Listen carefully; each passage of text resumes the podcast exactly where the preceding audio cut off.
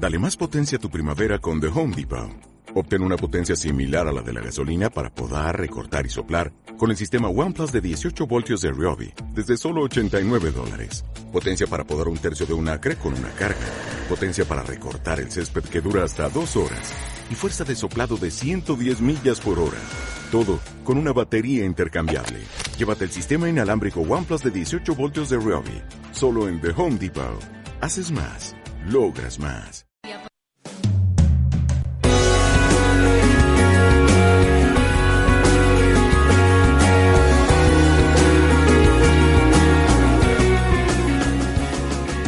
Vida saludable con el doctor Dan Díaz.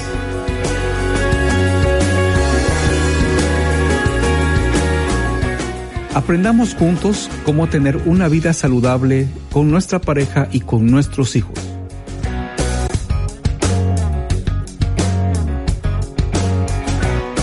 Vida saludable con el doctor Dan Díaz empieza ya.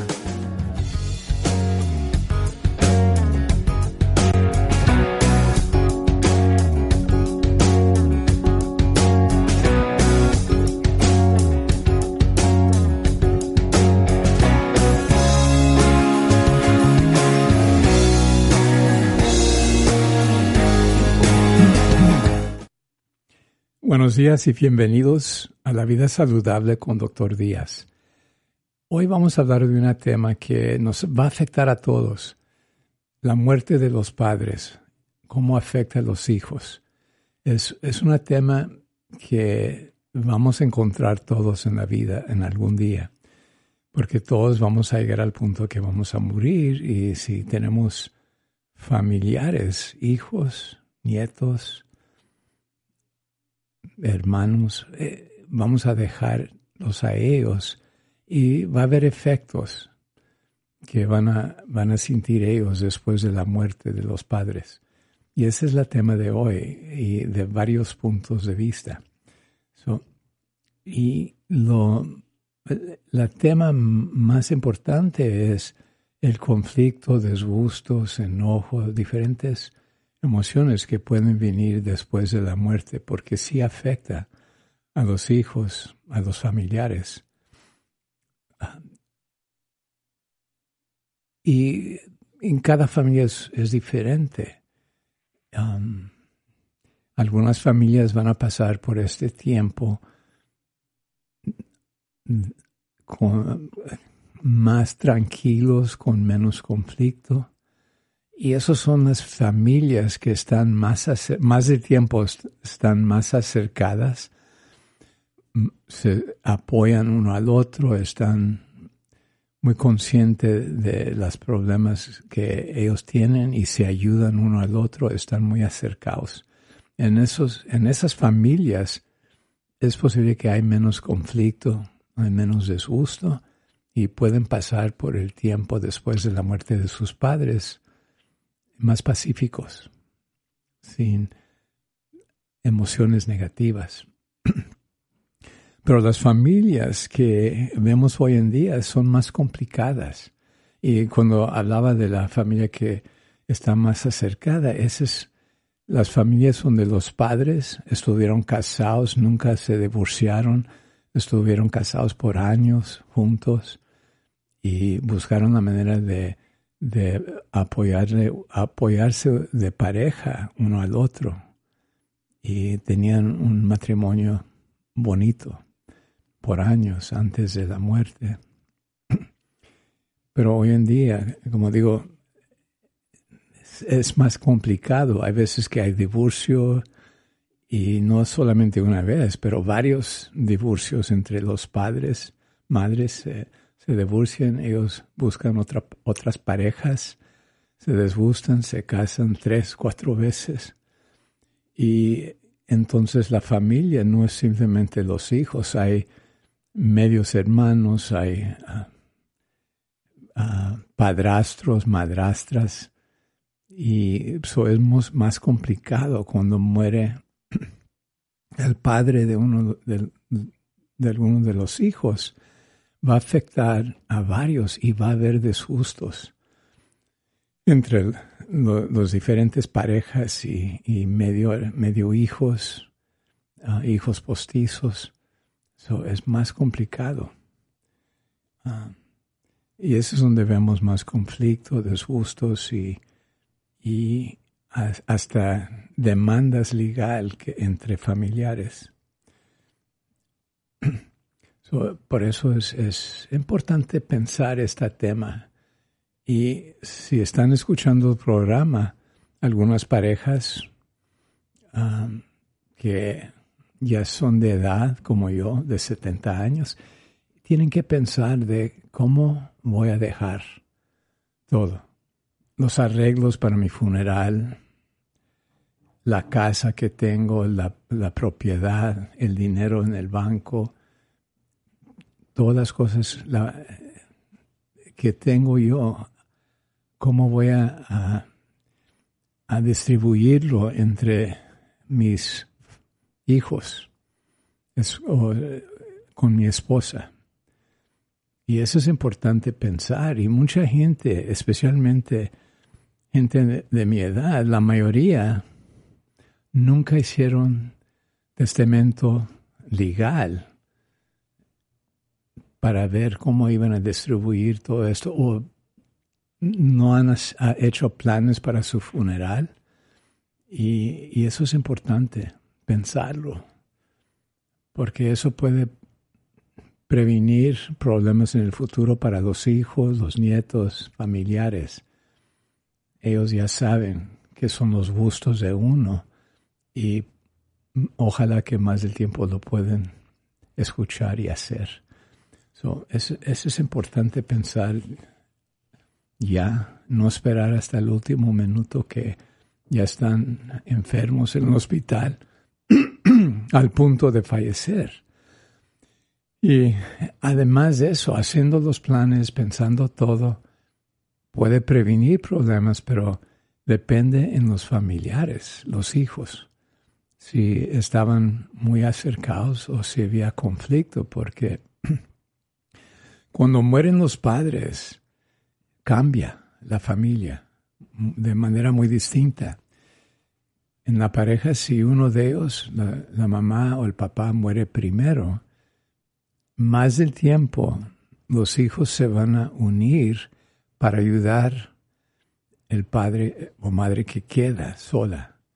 So van a visitar más seguido, ojalá, y van a ser para cuidar, darle apoyo a, su madre o padre que queda y eso vemos más del tiempo que el primer padre o madre que, va a fallecer, la persona que queda va a recibir apoyo y ayuda de sus, sus hijos. Y se, se van a unir los hijos para ayudarse uno al otro, para ayudar su, su madre o padre. Y no hay tanto pleito en ese punto por propiedad o, cosas, carro, porque la persona que queda en la pareja, más del tiempo se va a quedar con toda la propiedad de la casa, carro, dinero del banco, todo.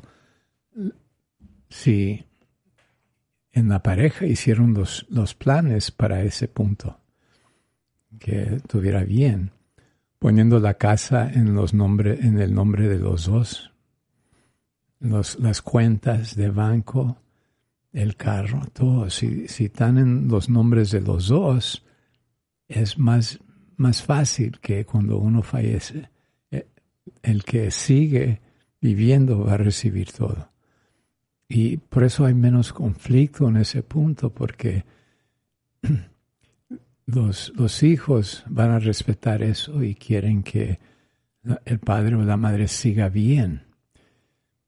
Cuando cambia muy drástico es cuando esa persona muere, cuando el padre o madre que vive, e, ellos van a fallecer, entonces hay posibilidad de conflicto, especialmente si esa persona que sobrevivió no hizo planes, no hizo testamento legal para distribuir las posiciones que tenían.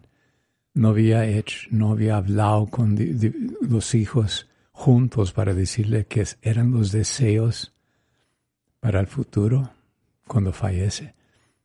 Y, eso es importante pensar, hablar, no. Y, yo sé que algunos que están escuchando el programa tienen miedo a hablar de, de fallecer. Lo piensan, tienen eso en la mente, que eh, no quieren enfermarse o ya están enfermos y piensan que es posible que vayan a fallecer. Y eso va a pasar para todos. No vamos a estar aquí hasta 300 años de edad, no, vamos a fallecer en un tiempo. Accidentes, ah, enfermedades. Nunca sabemos cuándo. Y por eso es importante pensarlo y hablarlo. Juntar los hijos y hablar con ellos sobre los planes para funeral, de cómo va, va a distribuir sus posiciones, la casa, el carro banco, dinero, todo, si, si le queda algo. Y, yo he hablado con diferentes ah, ancianos y me dicen, pues no tengo nada, solamente tengo mi casa y mi carro, y dudas. Y les digo, pues es algo y tienen que hacer planes por eso, porque los hijos que quedan es posible que se van a pelear por cualquier cosa. Yo quiero la camisa de mi papá, la camisa favorita, porque es algo que me va a recordar de él, que la quiero. Y ahí empieza el pleito entre diferentes hijos. Cosas así muy simples, pero no lo pensamos. Y, y les voy a decir de, mis padres, porque ellos hicieron planes. Ah, yo soy el, hijo mayor y de siete hijos. Y mis padres, y era mi padrastro, porque mi mamá se había divorciado y se casó otra vez y tuvo seis hijos y yo era el más grande de, ese grupo. So tengo seis medio hermanos, cinco hermanas y un, y un hermano. Y ellos pensaron antes y nos juntaron y nos hicieron los deseos para el funeral. Ellos ah, tenían todo arreglado ya para el funeral, cómo iba a ser, en qué iglesia iba a ser el rosario y la, misa de funeral. Y todo estaba arreglado. Y también hicieron su último testamento legal y en verdad mi papá falleció primero. Él tenía diabetes, varias enfermedades vino de eso y al fin él falleció. Y mi mamá quedó viuda, pero como habían hecho sus planes y, y su testamento legal, estaba todo arreglado para ella. Ella se quedó con toda la casa, carro, dinero en el banco, ella tenía todo lo que necesitaba. Pero era verdad que los hermanos, todos nos juntamos para visitarla, para apoyarla, sacarla de la casa de vez en cuando, visitar. estábamos unidos para el bien de ella. y no había tanto conflicto entre los hermanos y hermanas de, apoyar. Todos estábamos de acuerdo de qué queríamos hacer para apoyarla en, en su vida. Lástima que ella, después de unos años, tenía la enfermedad de Alzheimer's y eso vino muy drástico y yo noté cambios en su manera de pensar, su memoria ah, muy distinta y ah, después de que mis, mis hermanas habían reportado cosas que habían pasado, que habían visto, estaba cierto que era posible que tenía uh, un problema de de su memoria y que era posible que necesitaba ayuda más especial. Solo mandé con un, colega que es psiquiatra ah, para gente de edad. Y él le hizo unos exámenes y me dijo que era verdad, que ella tenía Alzheimer's. Y eso no habían hecho planes.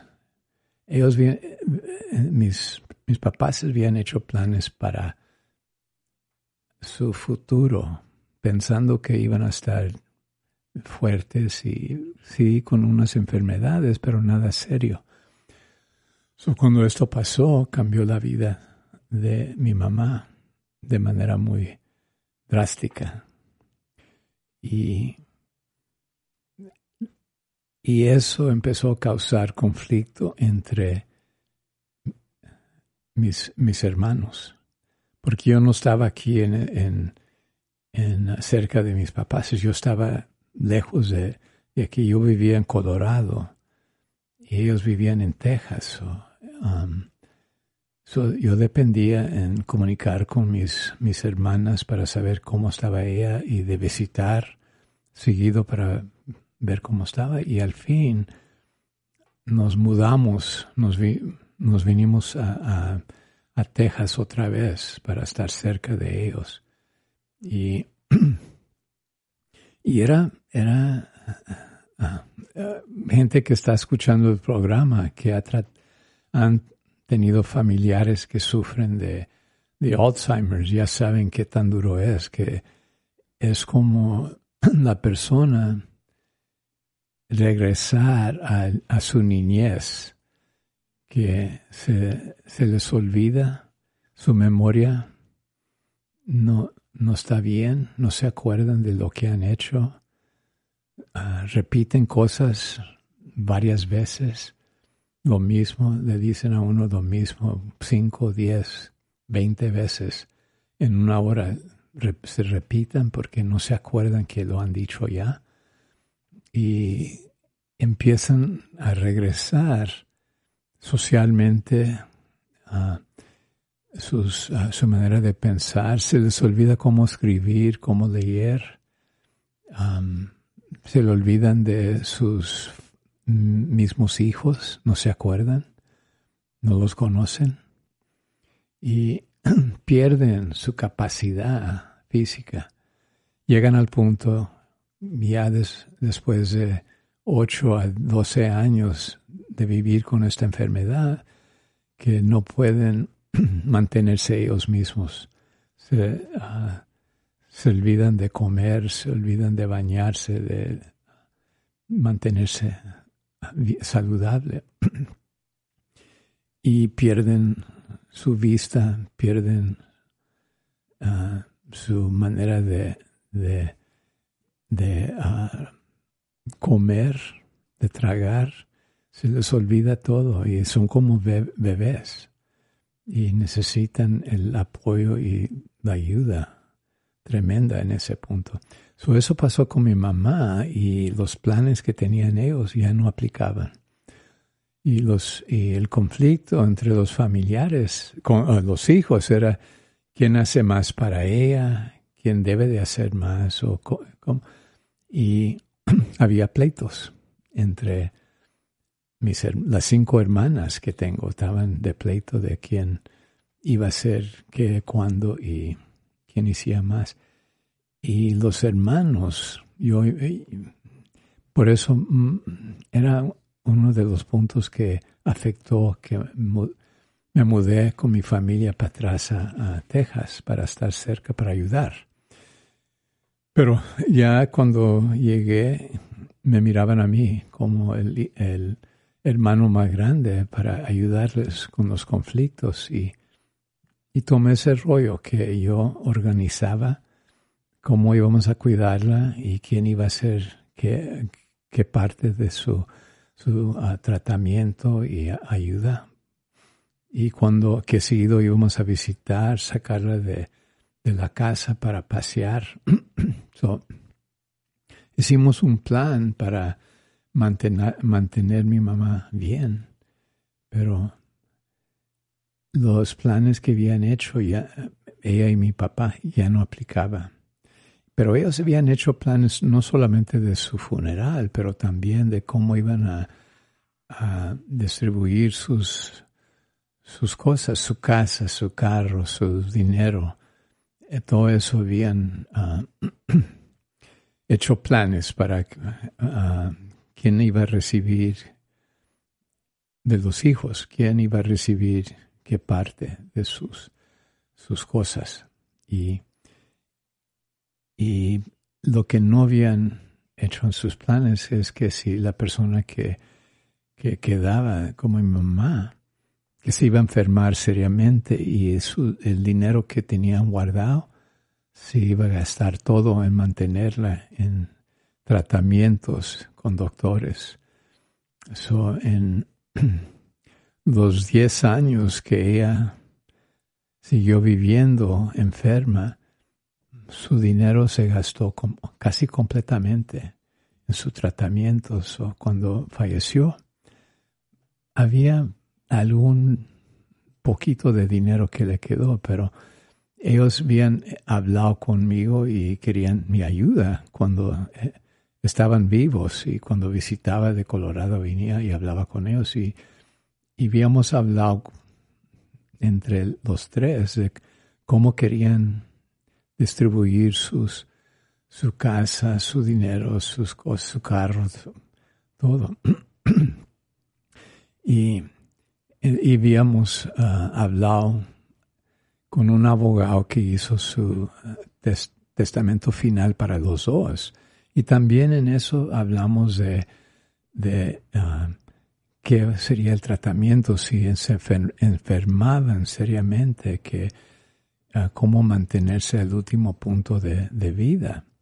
Si querían que hiciéramos lo, lo, lo más posible para mantenerlos vivos, de, con manera artificial, con máquinas de respirar para estimular el corazón, si querían algo así o no. Y ellos decidieron que no querían eso. Si cuando llegaba el punto de fallecer, ellos querían fallecer tranquilos, en paz, no querían máquinas, sino querían, querían su muerte natural. eso tuvimos ah, direcciones de ellos. Y, y la única problema era una, una de mis hermanas que no estaba de acuerdo con eso. Ella pensó que era importante mantenerlos vivos a cualquier costo. Y cuando se enfermó mi, mi papá la primera vez, ella, eh, estábamos tomando turnos en el hospital con él, quedándonos allí por tiempo y cada uno de los siete hijos tomábamos un turno allí para estar con él, con él y mi mamá, uh, porque en ese tiempo estaba mejor ella. So, uh, pero en una de esas noches que quedó esta hermana, él tuvo un derrame y ataque de corazón y el doctor le preguntó, porque él sabía que había un ah, testamento legal que si llegaba a ese punto, él no quería seguir viviendo en máquinas, no quería eso, pero él le preguntó a mi hermana que eso iba a ser él, respetando los ah, deseos de mi papá. Pero esta hermana que no estaba de acuerdo con eso, le dijo que no, que ella quería que el doctor hiciera lo mejor para mantenerlo vivo y lo puso en máquinas. Y él duró unas seis horas más, pero cuando llegamos los demás, le dijimos, le, le, estábamos diciendo al doctor que ya era tiempo de quitar las máquinas, porque ese no fue el deseo de mi papá. Y él dijo que en ese punto él con, tenía que irse con el deseo de esa hermana que estaba allí, la familiar pero ya cambió eso cuando llegamos los demás y porque queríamos respetar los, los deseos de él. So ya saben que pueden hacer sus planes, pero hay cosas que pueden pasar que van a cambiar eso. Pero es importante pensarlo, hablarlo y arreglar ese, ese conflicto que puede salir con alguno de los hijos, como en es, esta situación con mi hermana, que no estaba de acuerdo, pero ella nunca había hablado de eso hasta esa noche. So, no sabíamos que era algo que e, ella iba a desear, en ese punto. Pero, pero es importante ah, que hagan sus planes de funeral, de, de su testamento legal, el último y porque así se pueden prevenir problemas y, eh, y no afectar los hijos ah, de manera negativa. Porque es como digo ahorita, la mayoría de ustedes que están escuchando, ¿cuántos de ustedes tienen su último testamento legal listo? Que han hecho sus preparaciones para su funeral y que, han hablado con sus hijos sobre eso. Y eso es importante. Y es como digo, la mayoría de gente no quiere hablar de muerte, no quieren pensar de eso. Pero es una cosa normal, natural. Todos vamos a llegar a ese punto. Y en esa edad de 60, 70, 80, la muerte está más, más cerca por enfermedad, accidente, no sabemos, pero ya sabemos que el tiempo que nos queda es más corto. Y de no hablar de estas cosas importantes para nuestros hijos, es importante. Y no sé cómo son ustedes, pero si tienen propiedad, si tienen su casa y han vivido ahí por 20, 30, 40, 50 años, han acumulado muchas cosas ahí. Libros, um, arte, diferente uh, uh, ropa, cosas que han guardado y especialmente si no limpian y, dan cosas a otros familiares o reemplazan cosas y y dejan ir lo, viejo que no, ya no trabaja. Pueden acumular bastante cosas. Y ese es algo que nos afectó a nosotros. Mis, mis, uh, mis papaces guardaban todo. Compraban cosas nuevas, pero las cosas viejas iban al garaje. So, ya no, ya no podía poner los carros en el garaje porque había tanto que habían puesto ahí porque ellos venían de pobreza en su, en su niñez y ellos pensaban que es posible que en el futuro les iba a servir a ellos o a alguien más. so guardaban todo. So, los hijos, cuando ellos fallecieron, tuvimos que decidir qué hacer con esas cosas, porque no sabíamos. Ellos nunca habían hecho planes para esas cosas, nomás guardaban todo y ahí se quedaba. Y es importante pensar de eso también, especialmente si usted es el tipo de persona que guarda todo, que si ya no le sirve, hay tres posibilidades, que lo tira, que lo va a donar a, una agencia que puede usar eso para ayudar a otros, o darle eso si es algo que tiene mucho eh, valor personal o es algo que le puede servir, dárselo a sus hijos o sus nietos. Porque de guardarlo en el garaje o un cuarto no le sirve a nadie. A nadie. Pero cuando, va, ah, cuando ya fallece, esas cosas van a caer en sus hijos. Ellos van a tener que decidir qué van a hacer con esas cosas. Eso es mejor ya cuando está vivo que piense qué va a hacer con eso. porque si ya no lo usa, ya no le sirve, ¿para qué guardarlo? Eso, eh, piensa eso, por favor, porque yo, yo en mi familia pasamos por eso, que tuvimos un, una casa y un garaje que tuvimos que uh, limpiar, más bien limpiar, porque la casa estaba bien, pero las cosas en el garaje era, era tremendo. Tenían allí mi primer bicicleta y estaba en partes porque mi hermano cuando era joven lo, lo desarmó y lo dejó ahí en una caja. Tenían eso ahí guardado también. tenían cosas de... Y en ese tiempo, cuando ellos fallecieron, yo ya tenía 58 años. y ellos estaban casados cuando falleció mi papá, ya tenían 52 años de casados, 52 años de cosas que habían guardado allí, porque nunca tiraban cosas. Y es algo tremendo, pero tienen que pensar de eso. y, ese es el punto que viene ahorita en mi familia, porque cuando fallecieron los dos, cuando falleció mi mamá, ese es cuando tuvimos que limpiar todo y donar o, guardar las cosas que cada uno de mis hermanas o hermanos querían.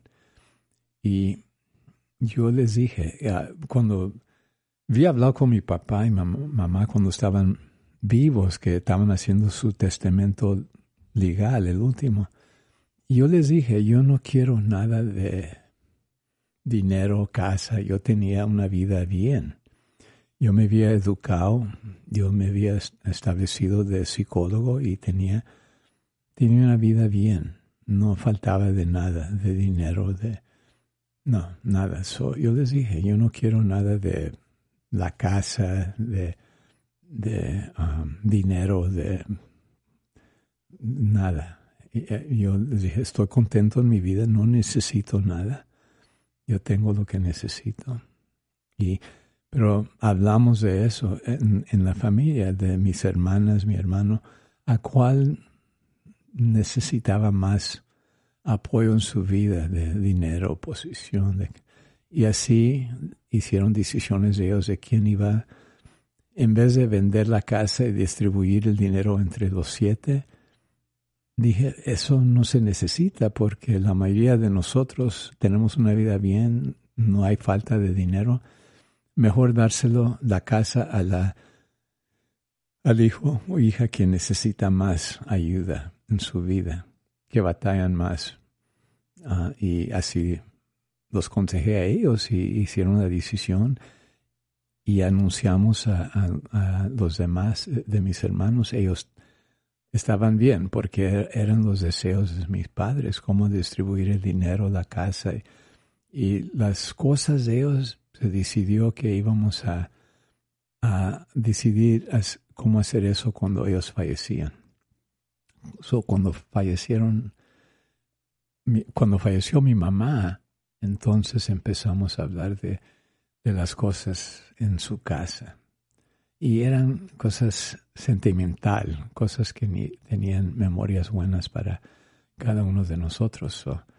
Um, y es como digo yo, las cosas en la vida son cosas. No podemos llevarla llevarlas con nosotros cuando fallecemos. para mí lo importante son las memorias que cargamos en la mente, en el corazón. Las cosas eh, del sofá, la lámpara, esas cosas no me tienen importancia a mí. Esas son cosas. So, cuando hablamos de eso, yo no me llevé solamente un, un foto de, de, mis papás, es que eso sí quería. Pero lo demás no. So, hicimos plan de cómo íbamos a, tomar turnos para uh, dividir las, diferentes cosas en su casa y así lo hicimos. Pero ahorita lo que pasa es tengo dos sobrinas y son las, las sobrinas de, ah, adultas. y están en pleito porque mis papás tenían la, la cama ah, y un chifonier de mis abuelos en su, en su garaje. Lo habían, cuando fallecieron ellos, tomaron eso y lo pusieron en su garaje y ahí se quedó. Y la hermana que se quedó con la casa estaba de acuerdo de dejarlo ahí la cama de mi abuela. Y ahora estas dos sobrinas están en pleito de quién quiere esa cama. Y esto es lo que pasó. Como les dije, mi mamá tenía Alzheimer's y ella no se le olvidaba las cosas. So ella prometió esa cama a cada una de estas sobrinas. So cada una tiene la ilusión que es cama de ellas y ahorita están en pleito y esa cama se ha quedado ahí guardado en ese garaje por 10 años ya. So, um, so otra vez me llamaron si podía ayudarles a decidir cómo dividir eso a quién debe de. So, estoy en eso ahorita de cómo hacer los planes, pero ese es algo que otra vez no, no lo pensábamos que. Una llamada. Ah, bueno, una llamada, deja ver qué es. Bueno, ¿cómo está? Buenos días. Buenos días. ¿Y su, su pregunta, señora? Mm, yo nada más quería hablar fuera del aire con la hermana Gloria, si fuera posible. puede llamar otra vez y le toman los datos? Si quiere hacer eso. Mm, sí. Ok, está bien. Gracias. Nomás, vuelvo a llamar? Nomás cuelga y llame otra vez y ahorita le toman los datos. Ok, gracias. gracias. No, so, y esas son las problemitas que, que van a encontrar. Y no son tanto problemitas porque las dos sobrinas, las mamás de ellas, ahora están desgusto, están en desgusto porque quieren apoyar a sus hijas, pero no saben cómo resolver el problema porque cada una de ellas dice, pues mamá prometió eso a, mi hija y se les olvida que mi mamá no estaba bien de su mente. Ella tenía una enfermedad que afectaba su memoria y hizo ese, ah, prometió la cama a cada uno de ellos. Yo creo que eso sí pasó, que ella sí les prometió a cada una de ellas y no no se acordaba que lo había hecho y esa cama se había quedado porque no era posición de mis padres. No lo, no lo dividieron cuando eh, limpiaron la casa y sacaron todo. Eso se quedó allí porque en verdad no era de ellos y nadie de los hijos pidió esa cama, so ahí se quedó. Y ahora, diez años después, las dos sobrinas están que quieren esa cama de mi era mi abuela, la bisabuela de ellos. y vamos a ver de cómo vamos a resolver el problema, pero ah, porque no hay nada en el, el testamento de mis padres, no hay nada que dirección de cómo vamos a dividir eso, esa posición, porque no era de ellos, era de mi abuela. Pero, y en verdad si fueran con, lo pueden pelear con abogado, pero eso les va a costar dinero y para qué hacer eso es más conflicto. Y hay manera más simple porque sí, yo creo que las dos ah, recibieron eso de, mi mamá, les dijo que era de ellas, pero ahora tenemos que decidir cómo, a quién, quién va a ganar eso. So voy a hablar con mi hermana más grande, la que me sigue a mí, para hablar de una posible solución al, conflicto. Y ya lo ha pensado y ha formulado diferentes maneras de solucionar la problema más simple para, para ver que, cómo pueden seguir sin conflicto ellas, porque antes de esto no estaban en conflicto, se apoyaban una a la otra y y se llevaban bien pero miran cómo las cosas, si no se arreglan antes, entre los padres con los hijos puede causar conflicto después. Y este es un conflicto menor. Yo he mirado a, familias que los conflictos son tremendos. Salen a, pleito físico, a gritería, porque no por las cosas de sus padres que están peleando. Ah, y eso se puede ver, eh, como les dije, en mi caso, mis padres hicieron sus planes de funeral, pero hay tantos ah, padres que no hacen planes para su funeral.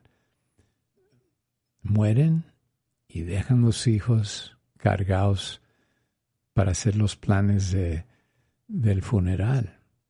Y ahí empiezan, pueden ver, uno puede ver de afuera si esta familia va a tener conflictos que van a seguir por años o si pueden juntarse, hacer los planes, estar de acuerdo y seguir bien, tranquilos, en paz. Ah, eso podemos notar que en los disgustos. Y eso podemos ver si vemos que están peleando de quién se va a sentar primero, quién va a hablar ahí en la misa del funeral, o ah, qué, música se va, se va a tocar, o qué, uh, todos esos conflictos que pueden empezar, qué flores van a llevar. Eh, es, todo eso ah, puede salir, pero si es como digo, si la familia está bien unida, se, ah, se tratan bien con respeto y están muy acercados, va a haber menos conflicto. Pero ya pueden ver que hay, ahí empieza. En, si los padres no han hecho planes del funeral y los hijos que tienen que decidir, si, si están unidos y bien, no va a haber problema. Pero si no, va a haber problema. Y, y los pleitos y las cosas que dicen serían feos, porque a, veces que ahí empiezan los conflictos de, de su niñez, porque eso es posibilidad también que las cosas que pasaron en la niñez entre los hijos, ya de adultos sale otra vez y ahí empiezan los pleitos también. Mamá te quería más a ti, me, echaba menos a mí y eras el favorito y hay, hay, varios conflictos así que pueden seguir por años y no afecta solamente a los hijos, pero los nietos también. Y eso ha visto con unas familias y ah, tengo unos amigos en Colorado. eran, e, eran ocho hijos. E, y, ah, eran tres tres hombres y cinco mujeres de, hijos. Y de varias edades y, mi amiga, que era una de las hijas, era una de las más jóvenes en la familia, pero más, ella hacía más para cuidar sus padres. Ella visitaba dos, tres, cuatro veces por semana, les llevaba comida, los cuidaba. Y las otras hijas más grandes no eran tan acercadas, menos visitaban, menos ayudaban. Y cuando fallecieron los padres, y eran pobres, no tenían casi nada, tenían su casa y un carro y era todo. Pero cuando fallecieron, dejaron la hija menor de edad encargada de distribuir todo ah, y empezaron los pleitos porque la, hija grande decía que era su rollo que propio de estar encargada, no la hija menor. Y él empezó el pleito y dividió la familia. Entre esos ocho había cuatro en el lado de la hija grande y cuatro en el lado de la hija menor y en pleito legal. Estaban peleando por una casa que no valía mucho y el plan que habían dejado los padres es que iban a vender la casa y dividir el dinero.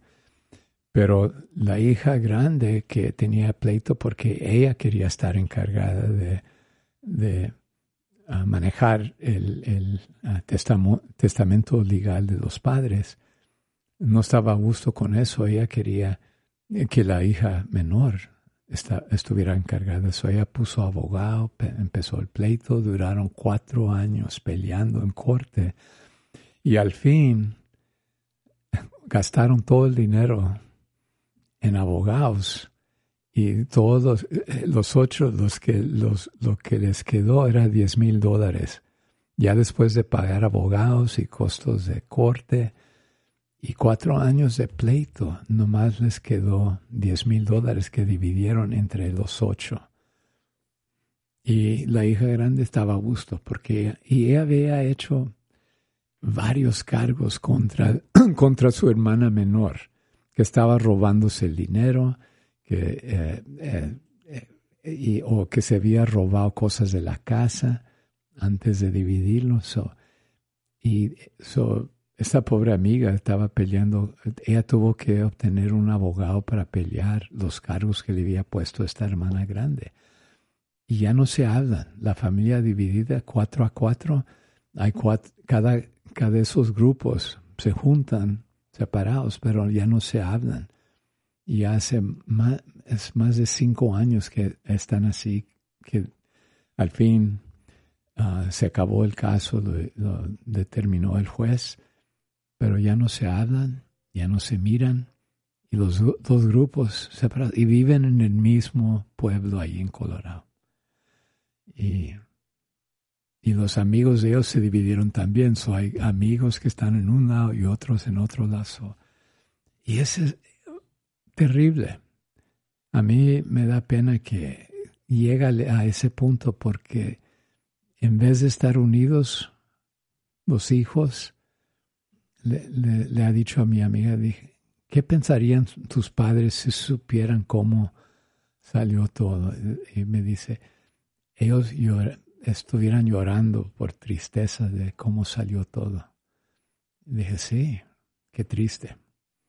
Ojalá que si están escuchando el programa, ustedes de, edad, que no han hecho su, sus planes, su testamento legal, uh, busquen la manera de hacer eso. Hablen con sus hijos también de cómo quieren distribuir las cosas que tienen o ya dárselos. Si tienen las cosas allí que quieren darse, darlo a, a sus nietos, a, a, sus hijos, ya dárselos, porque si está ahí en su casa y no le sirve, ¿por qué no dárselo de una vez? ¿Para qué esperar hasta que ya muera? para que ellos puedan tener el gusto de esa cosa de usted en su casa. Su mueble, su, pintura, su, su foto, lo que, música, lo que tiene que desea dárselos, dárselos de una vez. Eso es importante. Y si ninguno de los, de los hijos o, o nietos quiere eso y ya no sirve en su casa, ya no lo usa, lo puede donar. Hay gente que puede usar las cosas, la ropa, los muebles, lo que sea que tiene, allí. No lo guarde porque eso no sirve. Solamente son cosas. Y eso no se lo va a llevar cuando muere. No es posible llevarse dinero, mueble, nada. Y porque cuando llegamos allí, después de la muerte con Dios, Él no va a recibir como entramos al mundo, vamos a salir. ojalá que les di alguno, algunas cosas de pensar que le pueden ayudar. Hasta el siguiente programa, soy el doctor Díaz. Que la pasen bien, saludable.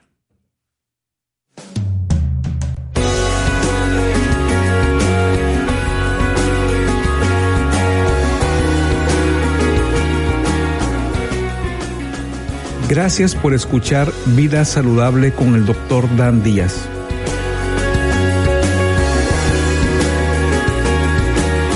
Para más información y preguntas, llama al 830 388-3009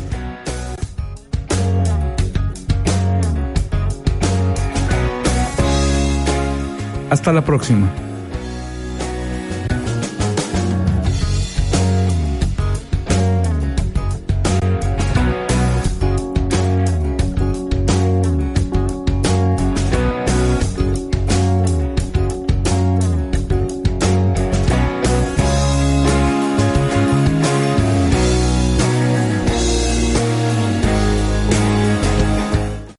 Les habla el Padre Alberto Colín y les hago la cordial invitación para que se unan con nosotros a esta peregrinación Tierra Santa, Roma, del 14 al 26 de octubre del 2019.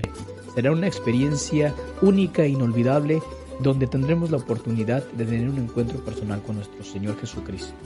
Terminaremos en nuestra peregrinación en el Anciano, en Roma, donde vamos a visitar el primero de los milagros eucarísticos. Anímate, no te vas a arrepentir.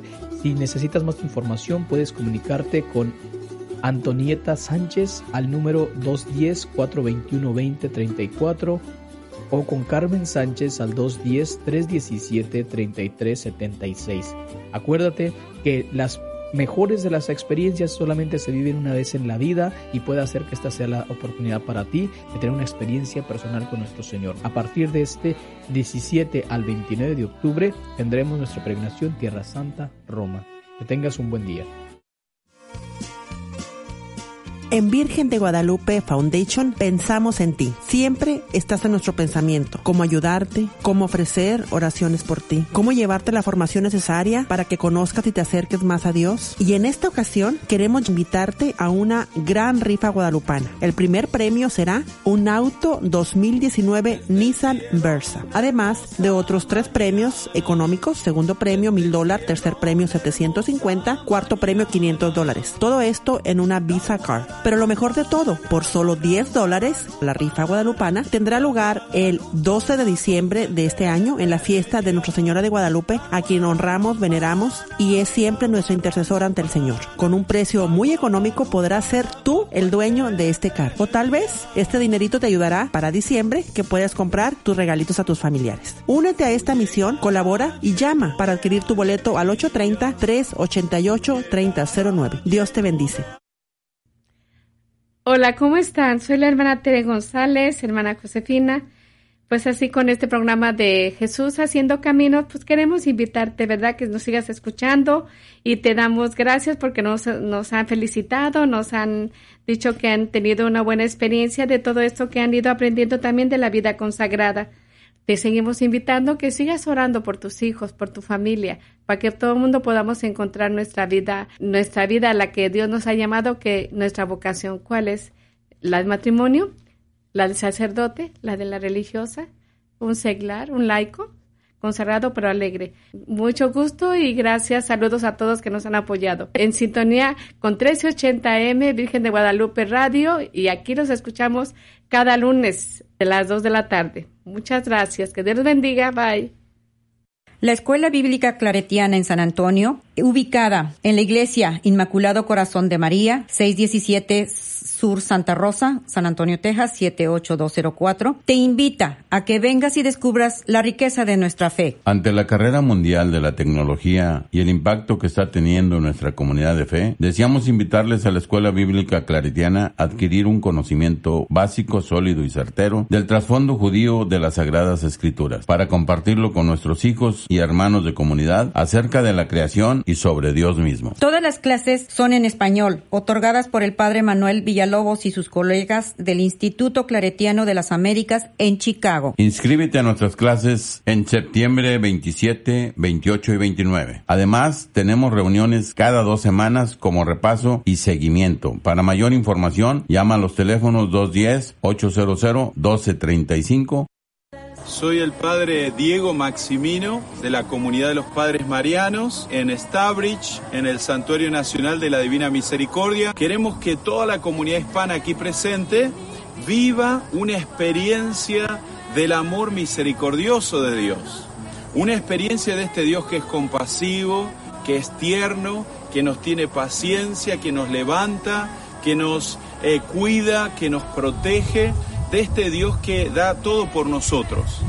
¿Qué será lo más grande para mí, personalmente, que usted puede vivir? Experiencia que podemos tener en el sacramento de la reconciliación, que quieren recibir el perdón, la paz, la sanación, la vida nueva que Jesús nos ofrece, que nos dejó como una caricia de su misericordia.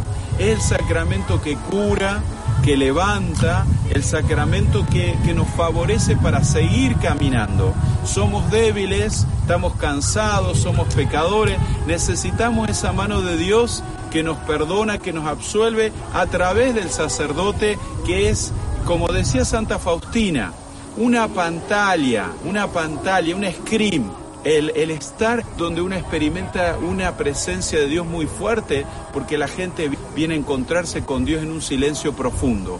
Estos, estos momentos son un reimpulso en su vida de fe, en las actividades, en las acciones, y después regresan a sus comunidades, sus parroquias, con una gracia nueva ven a celebrar el décimo aniversario de nuestro Congreso Divina Misericordia el próximo 5 de octubre. Sigue en sintonía de Virgen de Guadalupe Radio para más detalles.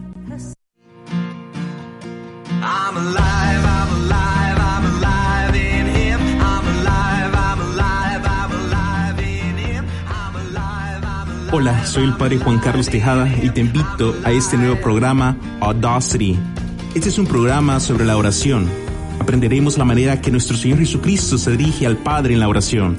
Y por supuesto, otros personajes de las Sagradas Escrituras, santos, documentos de la Iglesia, que nos ayudarán a dirigirnos a nuestro Padre Celestial. No te lo pierdas todos los viernes a las 12 del mediodía. Daremos inicio este 4 de octubre, día San Francisco de Asís. Esta es una nueva producción de Virgen Guadalupe Radio. Dios te bendiga. Nuevamente soy el Padre Juan Carlos.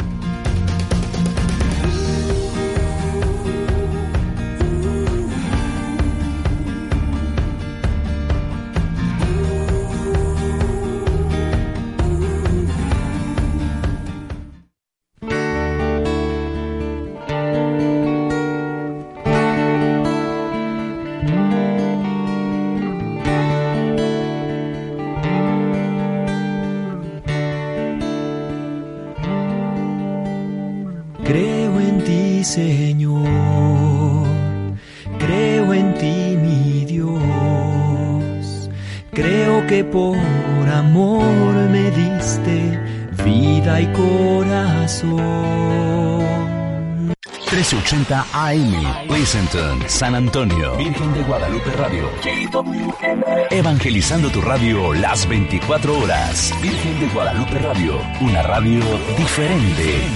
Cambia tu vida, vive con alegría. Escucha Radio Católica todos los días.